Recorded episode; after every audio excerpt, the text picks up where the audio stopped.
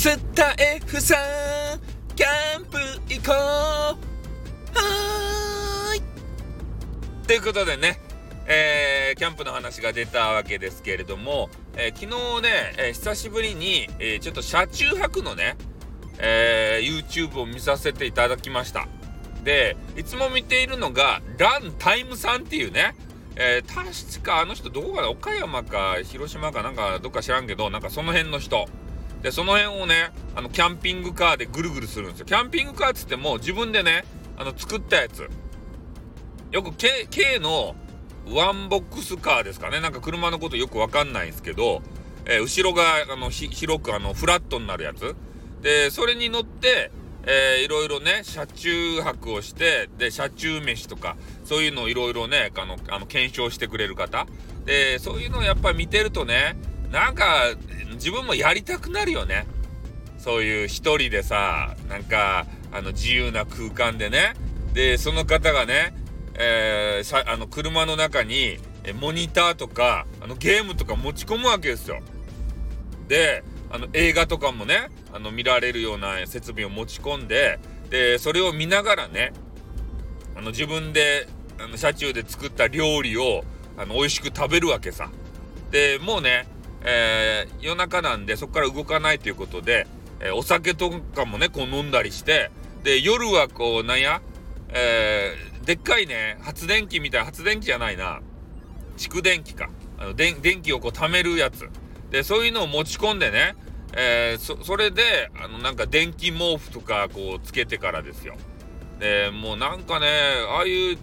なんていうと何者にも縛られない自由な生活ってみんなしたくないですか？女子はそんなことないのかな？うん、男子はね、したいんすよ、とにかく。なんかいろんなね、こう、外に出たらさ、7人の敵がおるやないですか、男子には。ね、だけそういうのをね、こう逃れて、もう家の中に帰ってもさ、なんか鬼か悪魔か、えー、ね、その他のこの世のものの何かともわからないような、そんな存在がいたりするじゃないですか。ね、大多数のこの男子にはさ。で、そういうね、なんか変なしがらみからこう逃れて、えー、なんか河原とかに行ってね、で、そこでもう自由気ままに、えー、車中飯、なんか、あの、すき焼きしたりとか、しゃぶしゃぶしたりね、えー、焼肉、あの、換気装置をこう、バッチスにして、えー、焼肉したりとか、えー、そういうのをしたいわけですよね。うん。だから、ああいうのを見るといいなって思うし、えー、あの、広しですっていうね、あの、変なおじさんおるやないですか。変なホストみたいな、え服着て、広しですってね、なんとかですたいとか言って、あの、自虐ネタが大好きなおじさん。で、あのおじさんも、なんか知らんけど、こう、一人キャンプですか？で、そういうのをして、えー、結構大人気になったよという話も聞いておりますよね。う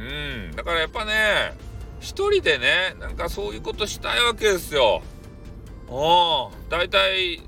あの人間っていうのはこう一人では生き生きていけない、えー、なんか他の人の力を借りないと生きていけないわけですけどやっぱその力をねこうかずっといつも借りてるんですけどねそういうのが息苦しい場合があるんすよ。だからねあの時間がさもしもできたら、えー、主婦の皆さんもねそうやって一人の空間